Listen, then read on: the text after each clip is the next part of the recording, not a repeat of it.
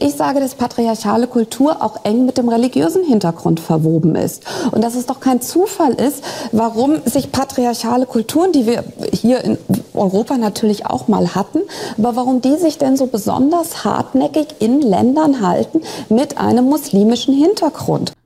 Die Invasion einer patriarchalen muslimischen Kultur in ein aufgeklärtes, freies Deutschland. Im Anschluss an die sexuellen Übergriffe in der Silvesternacht in Köln wird dieses Bild zum Dominanten in der politischen und medialen Debatte. Mit ihrem Kommentar katapultiert die ehemalige Familienministerin Christina Schröder das Patriarchat in einen äußeren Raum, der mit Deutschland und Europa nichts zu tun hat. Köln und die Silvesternacht. Was Anfang Januar die Gemüter erhitzt, ist die vermeintliche Herkunft der Täter. Sexualisierte Gewalt rückt in den Hintergrund. Die Debatte war natürlich von Anfang an sehr stark geprägt von eben ja, rassistischen Stereotypen. Also ähm, es war ja auch sehr symptomatisch zu beobachten, dass gerade Leute, die äh, sonst Sexismus eher nicht als Problem empfinden oder sogar verneinen, dass es Sexismus gibt und dann eben auch sexualisierte Gewalt damit verharmlosen, dass die dann plötzlich die Ereignisse in Köln genommen haben, um plötzlich ja, besseren Schutz vor Gewalt ähm, zu fordern. Anne Witzorek, die den Hashtag Aufschrei ins Leben rief, ist Mitinitiatorin der Kampagne Ausnahmslos. Der Einsatz gegen sexualisierte Gewalt müsse jeden Tag ausnahmslos politische Priorität haben. Die Kampagne stellt sich gegen die Instrumentalisierung von Feminismus und Frauenrechten für rassistische Hetze. Schnell ging es nicht mehr um äh, besseren Schutz für Betroffene. Es ging auch nicht mehr um tatsächliche langfristig gedachte Gewaltprävention, sondern es ging sofort um Obergrenzen, äh, Menschen schneller abschieben können und so weiter. Ähm, und dann sehen wir jetzt eben auch mit dem Asylpaket 2,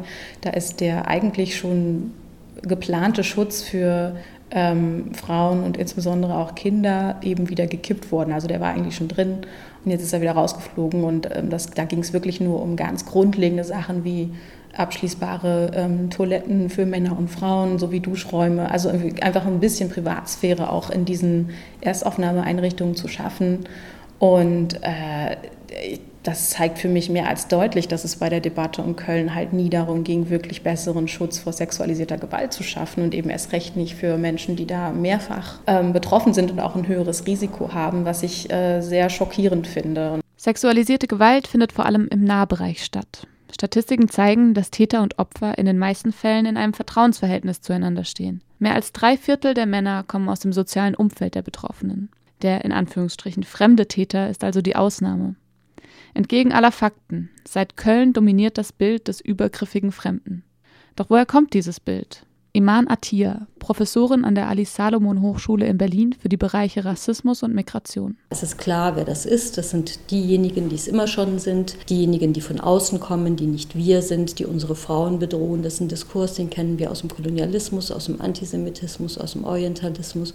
Also ein ganz alter Diskurs, dass eben unsere Frauen bedroht sind durch das Fremde, was von draußen kommt und sich quasi hier krakenartig äh, über unsere Frauen ähm, äh, legt. Rassistische Zuschreibungen werten die als deutsch und als weiß definierte Wir-Gruppe als das eigene höher, moderner und aufgeklärter ein. Die Fremdgruppe wird als minderwertig und rückständig gezeichnet und zu Feinden erklärt. Solche Bilder und erfundenen Geschichten hat es historisch immer wieder gegenüber Angehörigen von Minderheiten gegeben.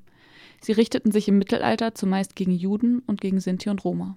Wenn wir uns den Antisemitismus anschauen, auch da wurde gewarnt vor dem, dem jüdischen Mann, der das äh, arische Blut besudelt, indem er sich mit der, mit der arischen Frau ähm, äh, sexuell einlässt. Das Bild haben wir im Kolonialismus auch. Ne? Also der hyperpotente schwarze Mann und eben da auch der hyperpotente orientalische Mann, der quasi, ähm, ähm, und da spielt der Rassismus eine Rolle, durch den sexuellen Akt als solches, also insbesondere im Antisemitismus und im äh, kolonialen Rassismus, ähm, die Reinheit des Blutes, die Reinheit der Kultur torpediert, zerstört. Also von daher ist, ist diese Aggression eingeschrieben in die, in die Fremdheit. Sexualisierte Gewalt ähm, und das thematisieren wollen, dann müssten wir in allererster Linie häusliche Gewalt thematisieren. Wir müssten die Frauen, die Kinder, die Mädchen, die Jungen warnen vor den Vätern, vor den Onkels, vor den äh, Großvätern, ähm, vor den Pädagogen in den Internaten, in den Kirchen und so weiter,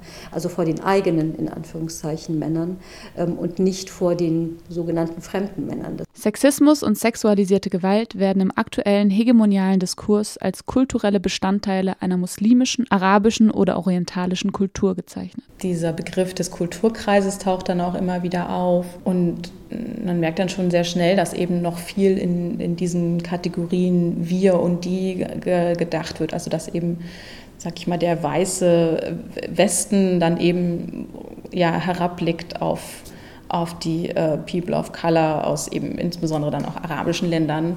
Also dass da eben auch so ein, so ein ja, Paternalismus immer noch sehr stark mitschwingt und zum Beispiel komplett, komplett ignoriert wird, was es eigentlich an Emanzipations Emanzipationsbewegungen in den jeweiligen Ländern zum Beispiel gibt. Nichtsdestotrotz ist das natürlich noch mehr Anlass, dann auch darauf hinzuweisen, dass auch wir in einem Land, wo es halt zum Beispiel selbstverständlich ist, dass ähm, ja, ein weiblicher Körper als äh, ähm, verfügbares Lustobjekt inszeniert wird in jeder nächsten Werbeanzeige, dass das eben längst nicht der Inbegriff ist von Geschlechtergerechtigkeit oder wir hätten da irgendwie so wahnsinnig viel erreicht. Also nicht zuletzt, weil ja auch diese Objektifizierung sehr stark damit verknüpft ist ähm, oder auch damit verknüpft ist, dass Gewalt gegen Frauen ähm, akzeptierter ist. Die Kulturalisierung von sexualisierter Gewalt fußt auf einem falschen Verständnis auf einer Konstruktion von einem westlichen Wir und einem anderen. Kann man mit dem Begriff der Kultur unter solchen Vorzeichen überhaupt noch etwas anfangen?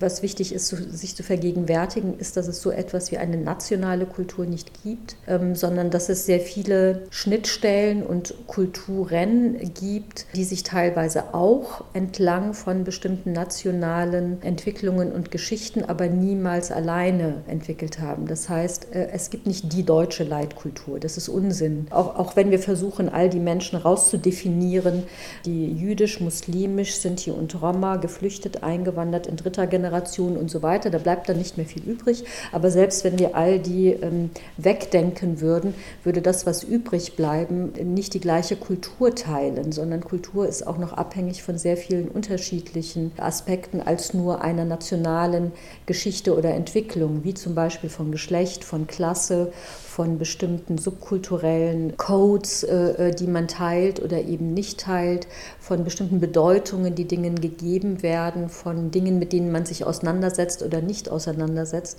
Insofern spielt Kultur natürlich eine Rolle, aber Kultur wird eben zunehmend als eine nationale Kultur, als etwas Geschlossenes, als etwas, was sich nicht entwickelt, was man quasi wie so ein Rucksack sein Leben lang und äh, das Leben seiner Vorfahren lang auch noch mit sich herumschleppt.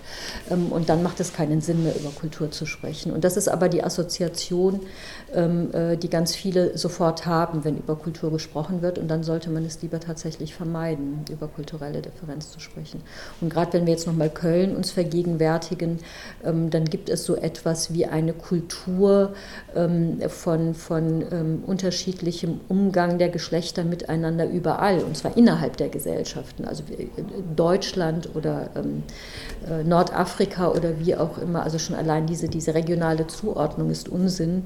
Ähm, aber da gibt es nicht den einen Umgang mit Sexualität.